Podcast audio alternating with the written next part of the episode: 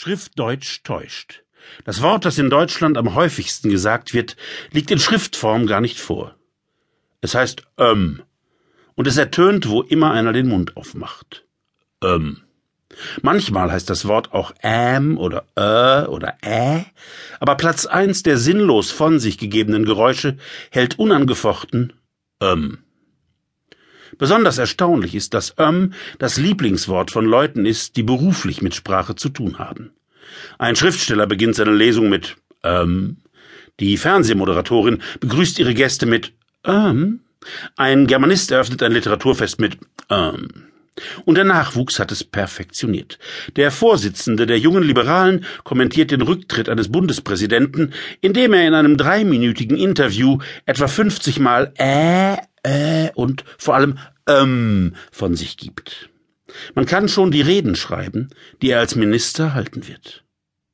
Es sind nicht die Kassiererin oder der Tankwart, die das Land mit ähm kontaminieren.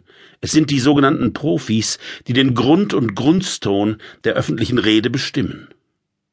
Wurde nicht einmal das Gebot Du sollst nicht stammeln erlassen? Nein?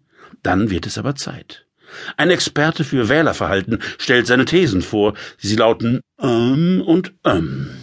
Professoren diverser Disziplinen sitzen an einem künstlichen TV-Kaminfeuer und kommentieren das Weltgeschehen.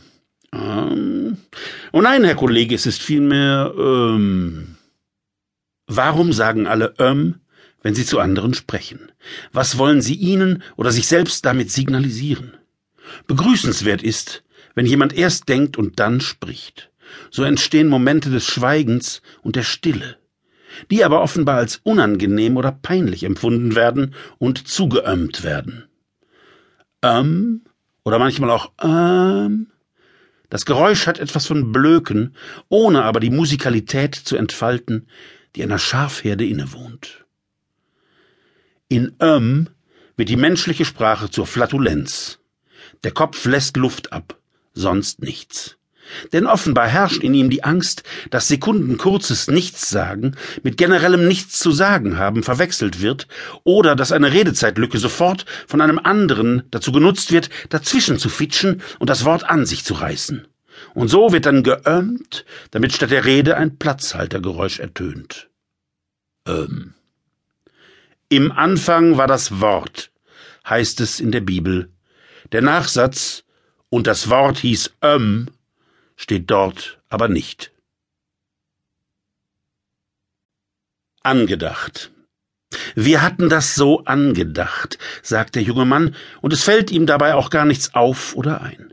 Im Gegenteil, er hält das für völlig normal und für eine selbstverständliche Redensart. Wir hatten das so angedacht. Wer aber behauptet, er habe etwas angedacht, teilt auf diese Weise mit, dass er sich nicht das geringste gedacht hat, sondern wahllos alles an sich geragt hat, was an Ideenfetzen gerade so herumschwirrte und das er nun mit großer Geste in den Ventilator wirft. Wir hatten das so angedacht. Wer etwas angedacht hat, betreibt Brainstorming ohne Brain. Er unterzieht sich eben nicht der schönen Mühe eines Gedankens, sondern kratzt bloß eklektizistisch zusammen, was er zufällig aufgeschnappt hat und das diffus durch seine Birne wabert. Diesen Wirsing schiebt er als schwarzen Peter jemand anderem zu, wir hatten das so angedacht und jetzt bist du dran, der die Sache aufdröseln und ihr Gehalt und Struktur geben soll. Wer angedacht hat, ist ein Denkfaulpelz oder ein raffinierter Schlaumeier-Dummkopf, der andere für sich arbeiten lässt und anschließend aber eine geistige Urheberschaft für sich reklamiert, für die ihm jegliche Voraussetzung fehlt. Angedacht kommt von Andenken, und die gibt es im Andenkenladen, auch Souvenirshop genannt. Genau da gehört das Vakuum ja auch hin, das sich als angedacht aufplustert und bläht. Wenn einer sich mit der Drohung, wir hatten das so angedacht, nähert, ist auch simple Dreistigkeit mit im Boot.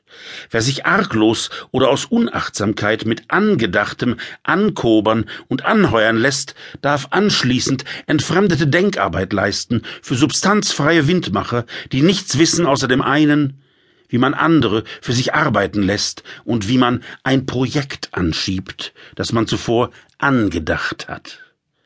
Wenn man die Angeberstanze Ich habe ein Projekt ins Deutsche übersetzt, heißt sie Ich will nicht arbeiten, aber gern darüber reden.